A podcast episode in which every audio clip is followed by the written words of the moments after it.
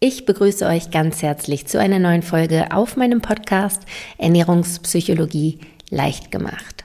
Mein Name ist Bastian Neumann, ich bin Ernährungswissenschaftlerin und in der heutigen Folge möchte ich mit euch über das Thema der Selbstoptimierung sprechen.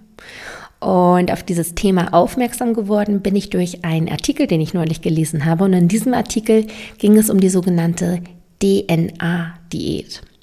DNA-Diät, das gibt es in in den Ansätzen auch schon, das ist quasi eine Ernährungsweise, die einem empfohlen wird, nachdem die DNA getestet wurde. Also da gibt man dann einen Speicheltest ab und auf Grundlage der Genetik gibt es danach Empfehlungen, welche Makronährstoffe man essen sollte, welche man eher meiden sollte und so weiter.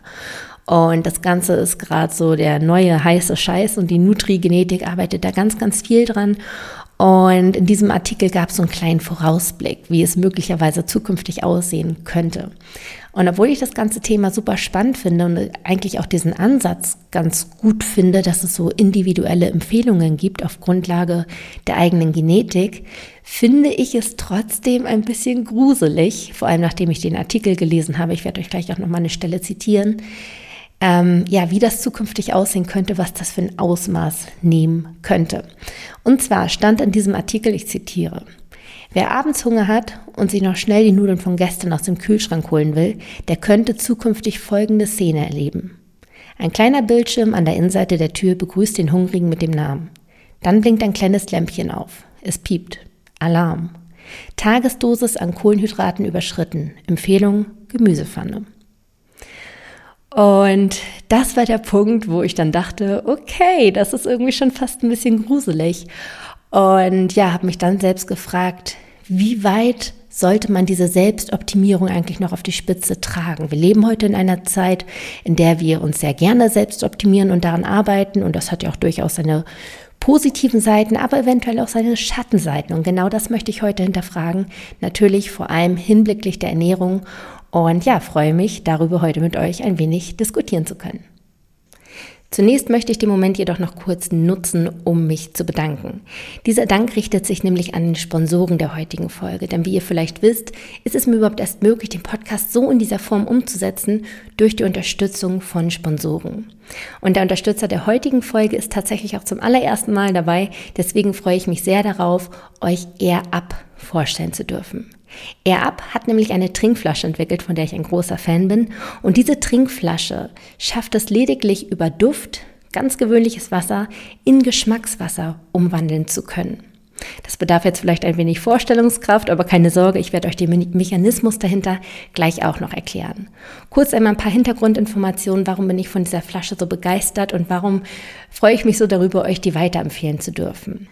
Ich habe schon mal vor einiger Zeit eine Folge zum Thema Trinken aufgenommen. Das ist die Folge 62, wenn wir Hunger und Durst verwechseln. Und in dieser Folge habe ich auch erzählt, dass ich persönlich tendenziell eher zu wenig trinke, weil ich es häufig im Alltag vergesse. Und ich habe mir auch schon sämtliche Strategien überlegt mit Trinkweckerstellen und so weiter. Und die Flasche von ihr ab hilft mir enorm dabei, jetzt inzwischen auf meine Trinkmenge zu kommen, weil ich einfach durch den Geschmack einen Anreiz habe, mehr zu trinken. Also bei mir funktioniert das wunderbar. Und weil ich weiß, dass es einigen von euch auch so geht, dachte ich mir, das ist einfach die perfekte Empfehlung für euch und ich denke, dass es vielen von euch auch weiterhelfen könnte. Deswegen möchte ich euch gerne hier die Flasche vorstellen. Zunächst stellt sich natürlich die große Frage, wie funktioniert das überhaupt? Wie kann man nur durch Duft Wasser in Geschmackswasser verwandeln? Und dahinter steckt das sogenannte retronasale Riechen. Das heißt, man füllt einfach Wasser in die Flasche, setzt eine Art Ring auf den Kopfteil der Flasche. Das ist ein Duftpot, also enthält einen Duft, entweder Orange, Maracuja, Pfirsich, Limette und so weiter. Da gibt es verschiedene Duftsorten. Und wenn wir nun an dieser Flasche saugen, dann gelangt natürlich Wasser in unseren Mund, aber auch Luft. Und diese Luft geht zunächst durch diesen Duftpot und wird somit aromatisiert. Und wenn diese aromatisierte Luft in den Rachenraum kommt, dann nehmen wir das als Geschmack wahr. Das passiert auch, wenn wir essen. Ich denke, jeder, der schon mal erkältet war und in diesem Zustand wenig geschmeckt hat, wird sich dann quasi schon mal vertraut gemacht haben mit dem retronasalen Riechen. Und von diesem Mechanismus machen wir bei der Air-Up-Flasche Gebrauch. Das heißt also lediglich durch aromatisierte Luft, ohne irgendwelche ungesunden Zusatzstoffe, ohne Kalorien, ohne Zucker und so weiter, verwandelt sich in unserer Wahrnehmung das Wasser in Geschmackswasser. Eigentlich ist es ganz normales Wasser, nur dadurch, dass wir gleichzeitig etwas riechen, nehmen wir das als Geschmackswasser wahr. Und das hilft mir persönlich sehr dabei, mehr zu trinken, weil es mir einfach mehr Spaß macht. Und vielleicht hilft es dem einen oder anderen euch da draußen auch. Und falls ihr das Ganze mal testen wollt, hat mir er aber auch ganz exklusiv einen Rabattcode für euch gegeben. Und mit diesem Rabattcode bekommt ihr einen Rabatt von 10% auf das Starter-Set. Das Starter-Set beinhaltet einmal die Flasche und fünf Duftpots in fünf verschiedenen Duftrichtungen, also dass ihr einmal alles quasi testen könnt. Der Rabattcode lautet Bastien Air Up 10. Alles groß geschrieben, alles zusammengeschrieben und die 10 allerdings als Zahl und nicht als Wort ausgeschrieben. Einlösen könnt ihr den Rabattcode auf der Website von AirUp. Diese lautet www.air-up.com. Die ganzen Infos findet ihr auch nochmal zum Nachlesen in den Show Notes. Und dann hoffe ich, dass euch diese Flasche genauso gefällt wie mir. Kommen wir wieder zurück zum Thema der Selbstoptimierung und der Fragestellung, bis wann ist das Ganze eigentlich förderlich und wann wird das Ganze vielleicht auch eher kontraproduktiv. Ich habe das Gefühl, Selbstoptimierung ist gerade absolut im Trend. Irgendwie jeder setzt sich so ein bisschen damit auseinander, wie kann man noch besser werden, wie kann man sich noch weiter optimieren. Und das betrifft natürlich einmal den Körper in Form von ähm, Sport machen und die Gesundheit berücksichtigen und so weiter, aber auch den Geist, dass in meinem Umfeld gerade alle sich anfangen mit der Meditation auseinanderzusetzen, dass man auch da auf die nächste Ebene kommen möchte und sich weiter trainieren möchte und so weiter. Das heißt, ich habe das Gefühl, momentan ist das absolut im Trend. Und jetzt stellt sich aber für mich die Frage, warum ist es jetzt eigentlich gerade so präsent? Warum ist es heutzutage in aller Munde, sich selbst zu optimieren? Um dieses Bedürfnis der Selbstoptimierung zu verstehen, würde ich mich gerne einmal grundsätzlich mit den Bedürfnissen des Menschen auseinandersetzen. Tut man dies, wird man nämlich schnell feststellen, dass wir bei unseren Bedürfnissen absolut Prioritäten setzen, sich diese Prioritäten aber im Laufe des Lebens auch ändern können. Und wie diese Prioritäten gesetzt werden, nach welchen äh, Voraussetzungen und so weiter, damit hat sich schon mal der Psychologe Abraham Maslow auseinandergesetzt und hat auf Grundlage dessen auch ein Modell erstellt. Dieses Modell würde ich jetzt gerne vorstellen. Ich denke, der eine oder andere von euch wird es vielleicht auch kennen aus der Schule oder aus dem Studium. Das ist nämlich die sogenannte Bedürfnispyramide. Und die werden wir jetzt einmal als Grundlage nehmen, um unseren Wunsch, unser Bedürfnis der Selbstoptimierung nachvollziehen zu können. Bei der Bedürfnispyramide handelt es sich selbstverständlich um eine Pyramide und diese Pyramide lässt sich in fünf Ebenen unterteilen. Und dabei gilt grundsätzlich, dass wir erst die Bedürfnisse der niedrigeren Ebene erfüllen müssen, bis die darauffolgende Ebene für uns relevant wird. Ich werde jetzt einmal diese fünf Ebenen vorstellen und anschließend auch nochmal erklären, wo dann die Selbstoptimierung einzuordnen ist. Ganz unten befindet sich die Ebene der physiologischen Bedürfnisse. Das heißt, das sind die Bedürfnisse, die dem menschlichen Erhalt, dem menschlichen Leben quasi dienen. Das sind dann Dinge wie Nahrung, wie Wasser, wie Schlaf, also wirklich die physiologischen, körperlichen Bedürfnisse, die jeder Mensch von uns hat. Das sind die absoluten Grundbedürfnisse. Und wenn diese Bedürfnisse nicht erfüllt sind, dann interessiert uns alles andere auch nicht. Das ist sozusagen die alleroberste Priorität. Ist dieses Bedürfnis jedoch erfüllt, widmen wir uns sozusagen der nächsten Ebene. Und das sind die Sicherheitsbedürfnisse. Sicherheit wie zum Beispiel Arbeit, eine Wohnung, Gesundheit, also alles, was unser Leben irgendwie so ein bisschen in Form hält und uns sicheren Halt gibt. Das sind dann quasi die Bedürfnisse der nächsten Ebene. Sind diese Bedürfnisse erfüllt, dann kümmern wir uns um die sozialen Bedürfnisse. Sprich, wir suchen nach Beziehungen, nach Freundschaften, nach familiären Halt, nach Liebe und Zuneigung. Das ist etwas, was wir dann als nächstes sozusagen in unserem Leben sicherstellen wollen. Ist das gegeben, geht es hoch zur nächsten Ebene und das sind die Individualbedürfnisse. Und dahinter steckt der Wunsch nach Anerkennung, der Wunsch nach Unabhängigkeit, Wertschätzung, also all das, was uns irgendwie so ein bisschen trägt, was uns ein gutes Gefühl gibt, was uns ein positives Gefühl gibt. Und ganz, ganz oben in der Spitze der Pyramide finden wir die Selbstverwirklichung. Dahinter steckt der Wunsch, seine Potenziale zu entfalten, sich weiterzuentwickeln, kognitiv sowie auch körperlich, ästhetisch, alles, was unter dem Begriff Selbstverwirklichung fallen kann, was natürlich auch super individuell ist. Diese fünf Ebenen lassen sich nochmals unterteilen in zwei Kategorien.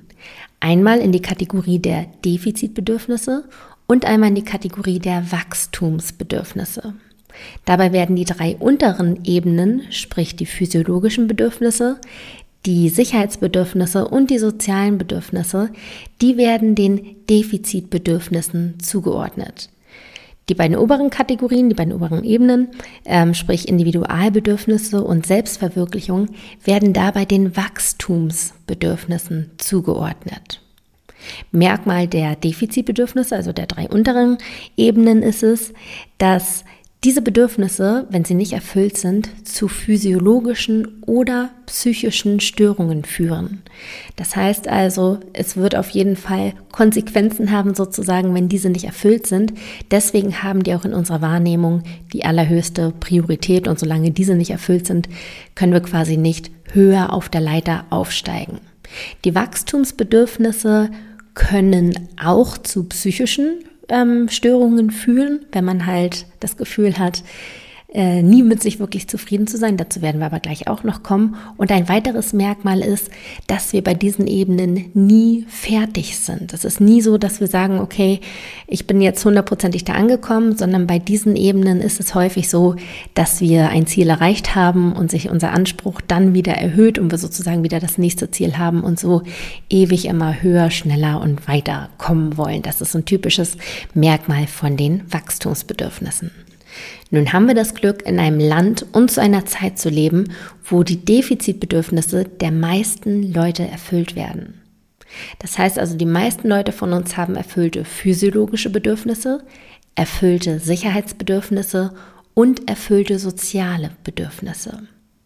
Toi, toi, toi dafür. Das heißt also nochmal konkret formuliert, die Grundbedürfnisse sind erfüllt. Wir haben genug Nahrung, um zu überleben. Viele von uns haben glücklicherweise ein Dach über dem Kopf und ein halbwegs sicheres Einkommen, sodass wir über die Runden kommen und auch sozialen Anschluss, irgendwo ein, eine Zugehörigkeit. Das heißt also, die Defizitbedürfnisse sind bei den meisten Leuten von uns hierzulande zu dieser Zeit erfüllt. Und demnach wächst in uns der Wunsch nach mehr. Ganz automatisch möchte man etwas weiteres erreichen, denn da ist man quasi, hat man eine sichere Bank, also hat man die Stabilität, sich weiterzuentwickeln und es geht Richtung Potenzialentfaltung. Dann bewegen wir uns in die Wachstumsbedürfnisse, sprich die Individualbedürfnisse, dass man Anerkennung haben möchte, dass man unabhängiger wird, Freiheit ähm, haben möchte in seinem Leben und sich auch selbst verwirklichen möchte. Und da kommen wir ganz schnell zur Selbstoptimierung. Und das ist im Prinzip auch die Erklärung, weshalb Selbstoptimierung momentan so im Trend ist, einfach weil wir die Möglichkeit haben. Ich glaube, wenn man sich mal die ganze Menschheitsgeschichte anschauen würde, dann würde ich jetzt einfach mal behaupten, war es noch nie so einfach wie jetzt hierzulande die Grundbedürfnisse abzusichern und sich wirklich um die eigene Potenzialentfaltung zu kümmern. Genau deshalb sind wir alle im absoluten Selbstoptimierungswahn, was tolle Vorteile mit sich bringt, aber auch einige Schattenseiten. Und das möchte ich jetzt gerne auch nochmal aufzeigen und so ein wenig reflektieren, damit man auch wirklich einen guten und gesunden Umgang mit der Selbstoptimierung erreichen kann.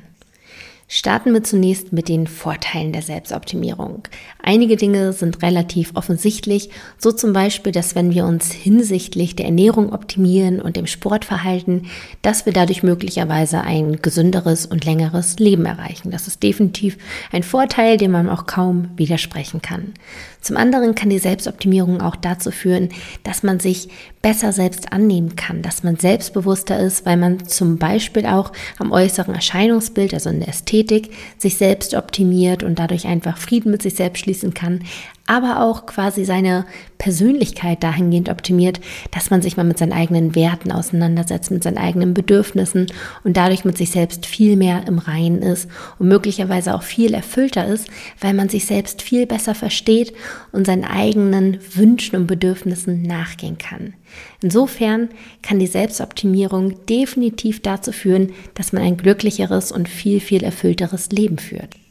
Nun hatte ich aber auch schon angedeutet, dass die Selbstoptimierung nicht nur Vorteile mit sich bringt, sondern teilweise auch einige Schattenseiten birgt. Und ich muss gestehen, als ich den Artikel über die DNA-Diät gelesen habe, der mich ja eigentlich erst zu dieser Folge hier inspiriert hat, da hatte ich eher die negativen Aspekte der Selbstoptimierung im Kopf, die mir da rumschwirrten und weshalb ich so sehr über dieses Thema sprechen wollte, weil ich glaube, dass diese Selbstoptimierung, dieser ganze Selbstoptimierungswahn, viele Leute auch unter Druck setzt und dementsprechend eher zu negativen Konsequenzen führt. Deswegen möchte ich dem Ganzen hier jetzt auch nochmal einen Raum geben, obwohl Selbstoptimierung auch ganz viel Tolles bedeutet, möchte ich hier auch nochmal die Nachteile erwähnen, damit man damit wirklich mal ähm, ja, einen differenzierten Umgang erlernt und das Ganze ein wenig reflektieren kann. Ein Punkt, der zum Nachteil werden kann bei der ganzen Selbstoptimierung, den habe ich vorhin auch schon kurz angeschnitten, ist, dass es bei den Wachstumsbedürfnissen nie so richtig den Status gibt, dass man fertig ist. Es gibt so nie dieses Gefühl, ich bin jetzt da angekommen und das ist das Nonplusultra und jetzt ist alles so, wie es sein soll. Sondern es ist einfach so, dass wir uns Ziele setzen und sobald wir dieses Ziel erreicht haben, steigen wieder die Ansprüche an uns selbst. Also wollen wir wieder größer werden, wir wollen besser werden, wir wollen schneller werden, wir wollen weiterkommen. Also es ist wirklich dieses Getriebene, das uns immer wieder dazu bringt, uns weiter zu optimieren, was an sich ja auch schön ist, dass wir immer weiter wachsen, aber es kann auch ganz schnell dazu führen, dass wir im negativen Sinne getrieben sind, dass wir alles ver vergessen, was wir eigentlich schon erreicht haben, dass wir nie das Gefühl haben, stolz auf uns zu sein, zufrieden zu sein, sondern immer nur das sehen, was wir noch nicht können, was wir noch nicht erreicht haben, was vielleicht die anderen schon erreicht haben. Und das ist absolut ähm, ja ein großer Nachteil, da uns das psychisch ziemlich kaputt machen kann.